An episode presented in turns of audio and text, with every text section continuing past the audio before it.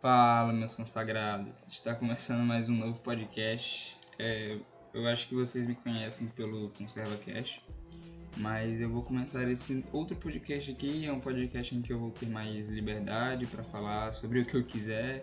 Não que eu não tenha no ConservaCast, mas o ConservaCast é um projeto meu e com outro. Eu quero né, ter um projeto só meu em que eu possa abranger mais coisas. E o ConservaCast é algo mais fechado.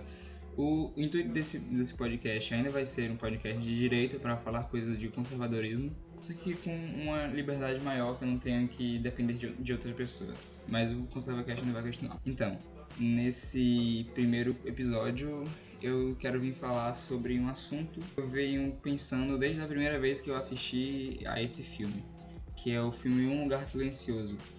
E esse filme é um filme que ele fez até um certo sucesso, porém eu não vi a galera falando muito nele e não vi o pessoal falando sobre toda a simbologia que ele traz. Eu sou uma pessoa cristã e eu assistindo ao filme eu consegui pegar vários, várias simbologias que um cristão pode pegar e, e associar com o filme. E eu quero conversar sobre isso, falar um pouco sobre essas coisas, mas antes, né, para quem nunca ouviu falar sobre o filme, eu vou falar aqui o que, que se trata do filme. É, um Lugar Silencioso, ele é um filme de terror pós-apocalíptico do ano passado, de 2018. Ele é dirigido e atuado pelo John Krasinski, que ele é, ficou famoso pelo personagem dele em The Office, que eu não sei o nome, não assisti essa série. E ela conta a história do nosso mundo só que é em 2020, ou seja, no, no, ano que vem, em que ele foi invadido por alguma espécie monstruosa que não nos, é, não nos é revelado, não nos é mostrado, só nos é dito que tem. Também não é, também não é mostrado o dia da invasão, também não precisa.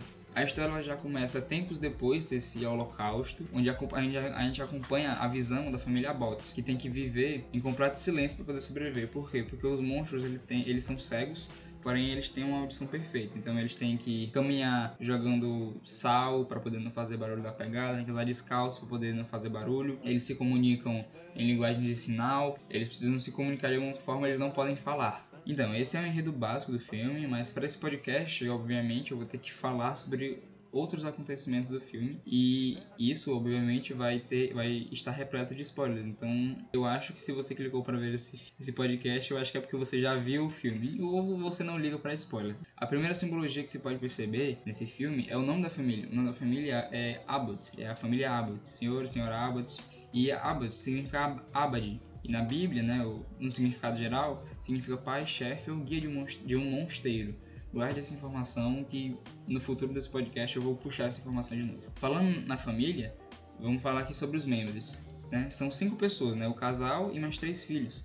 Você já pode perceber que é uma família bem numerosa para hoje em dia, né? Que toda a sociedade, toda a mídia, até as mulheres vivem falando em você ter no máximo um filho, às vezes até em você não ter filhos, dizendo que isso é, é um problema, dizendo que isso vai atrapalhar a sua vida e toda a mídia, toda todas as pessoas em geral ficam falando de que ter filhos é um problema. E a gente já vê que essa família ela não tem problemas em ter filhos e vai contra toda a já é um ponto de que vai contra toda a militância do mundo moderno, né? E como eu já falei, fala de não ter filhos em nenhum caso ou no máximo ter um, dizendo que você tem que viver sua vida e depois, talvez, quem sabe um dia, depois dos 30, ter um filho. Então já é, começa aí que já é uma família bastante numerosa, bem diferente do que a gente encontra hoje em dia. Então, nos primeiros minutos do, do filme a gente conhece a família, estão lá procurando suprimento e tal, e acaba que o filho mais novo deles, né, o caçula, acaba morrendo por causa de um descuido tanto do pai como da irmã, né? Porque o que acontece? O menino queria um, um brinquedo, o brinquedo fazer barulho. O pai tomou esse brinquedo do menino para poder não fazer barulho. E aí só que a irmã pegou e deu para deu para a criança de novo. A criança estava mexendo, ninguém viu que ele estava, só a irmã. Ele apertou, ligou o brinquedo, o brinquedo fez barulho. A criatura ouviu e acabou matando a criança antes do pai salvar. Aí depois desse, desse acontecimento, desse acontecimento trágico, é, pula meses, né? Passam-se meses e a gente vê como é que é a vida na, da casa, né? A vida da família na, na casa onde é que eles vivem. E é uma vida completamente cristã, uma família de um exemplo perfeito, uma família cristã. É, temos um pai que é o, é o pai provedor, que cuida, protege a família, ele busca meios para caso ele morra ou ele passa um tempo fora, a família tenha os materiais necessários para, para continuar a vida. A gente tem a mãe, que ela, que ela cuida, ela educa, ela é a típica dona de casa que faz os seus afazeres e cuida dos filhos. Então, os filhos. Agora que um dos caçulas morreu, tem o menino né, e uma menina, um casal. E cada um, eles são designados, as tarefas combinam com a sua natureza, uma natureza masculina ou a natureza feminina. E isso é o que a gente vê em exemplos de, de famílias católicas, né? Famílias cristãs, que o menino tem os seus afazeres na casa, a menina tem os seus afazeres, cada um na sua ordem natural, porque assim, é, o homem tem propensão natural a certos afazeres e a mulher tem a outros.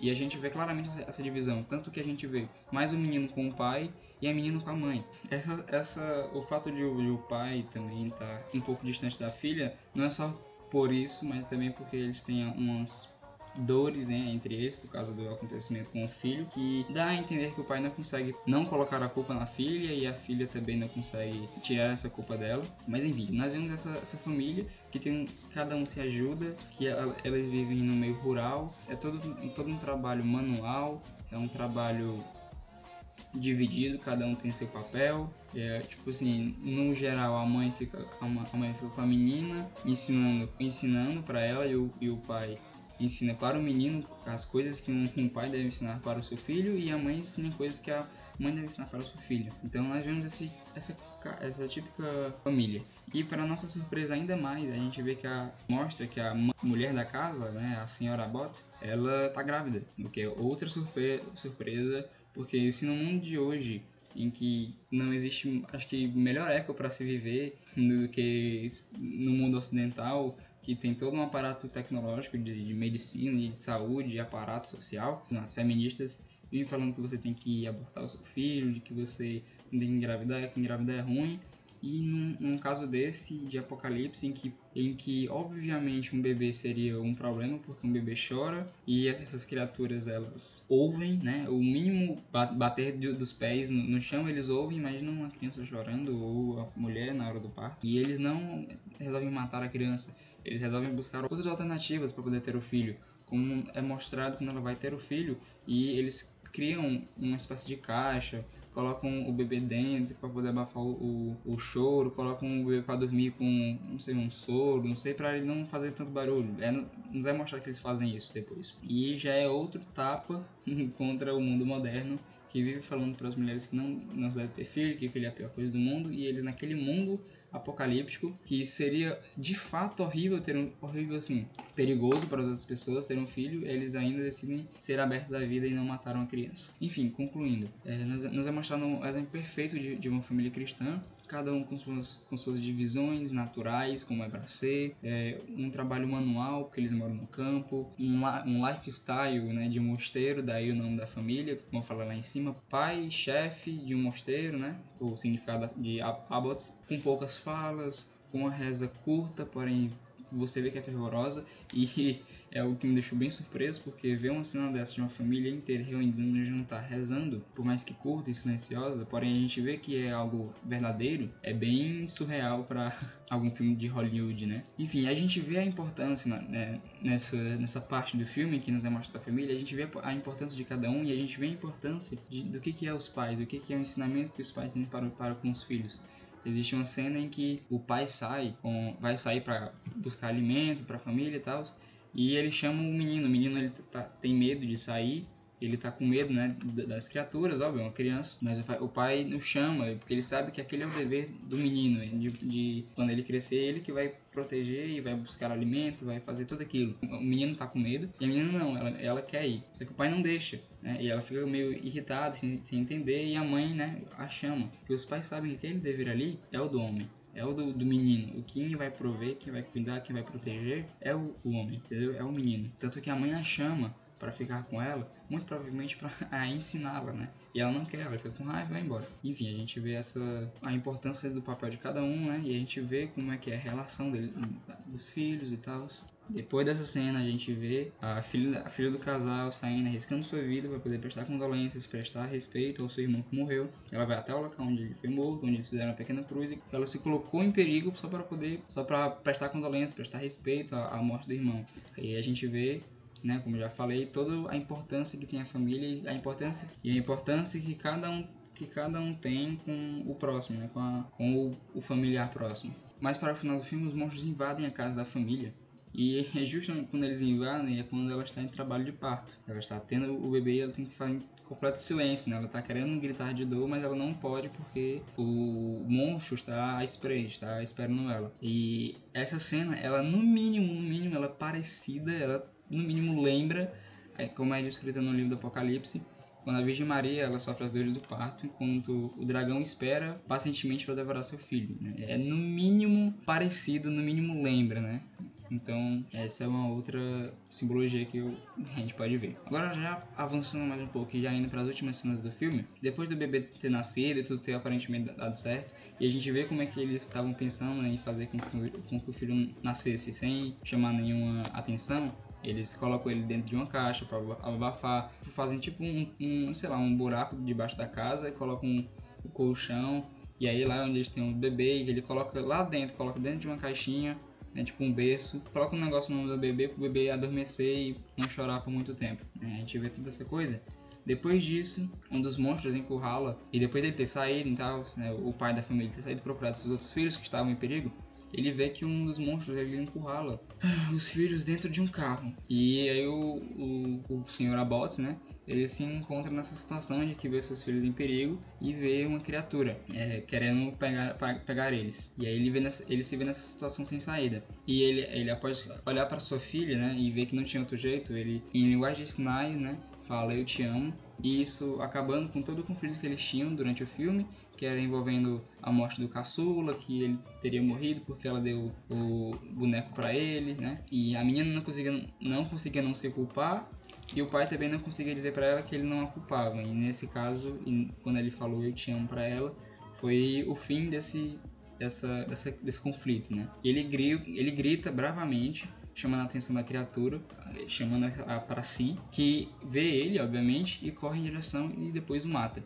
Com isso, o filho consegue tirar o, o freio de mão e o, o, carro desce ladeira abaixo até a casa onde está a senhora Bottas. Afast, é, ou seja, afastando a criatura é, dos, dos seus filhos. Né? Da mesma, isso acontece da mesma forma como Jesus sacrificou com a gente, nossos, os seus filhos, atraindo os poderes das trevas, afastando-os da, da humanidade que permaneciam sob seu domínio, ou seja, os, os bichos eram como se fossem as trevas que estavam sob domínio das crianças, que são os filhos, né? E o Senhor Abbott, o Jesus atraiu os poderes da treva, tirando o domínio, né, das trevas da, sobre a humanidade, ou seja, sobre seus filhos. É um belo ato de amor do pai para com seus filhos. Então, é, essas foram algumas impressões que eu tive do, do filme. O filme é muito bom e é um filme, e, tipo assim, com todas essas simbologias que não só eu encontrei, eu já conversei com as pessoas e elas encontraram. E é um filme que passou, passou muito provavelmente essas simbologias passaram despercebidas pelos chefões de Hollywood que, né, só, só estão envolvidos com, com caos e com ideologias de, de acabar com tudo que é belo e quando nos é mostrado um filme que fala sobre a família cristã, fala sobre muito provavelmente o catolicismo e todas essas coisas, a importância da família, a importância da, de ter mais filhos e isso ter passado como um filme de Hollywood que teve um bom investimento em marketing é bem estranho. Então, essas foram algumas das impressões que eu tive. Esse vai ser, não sei, uma espécie de quadro que eu vou fazer, mas misturando assuntos de conservadorismo, cristianismo com cultura pop, com bela, umas belas doses de Red Pill. E é isso aí, espero que vocês tenham gostado. Até mais. Ella eh, eh, para acá se.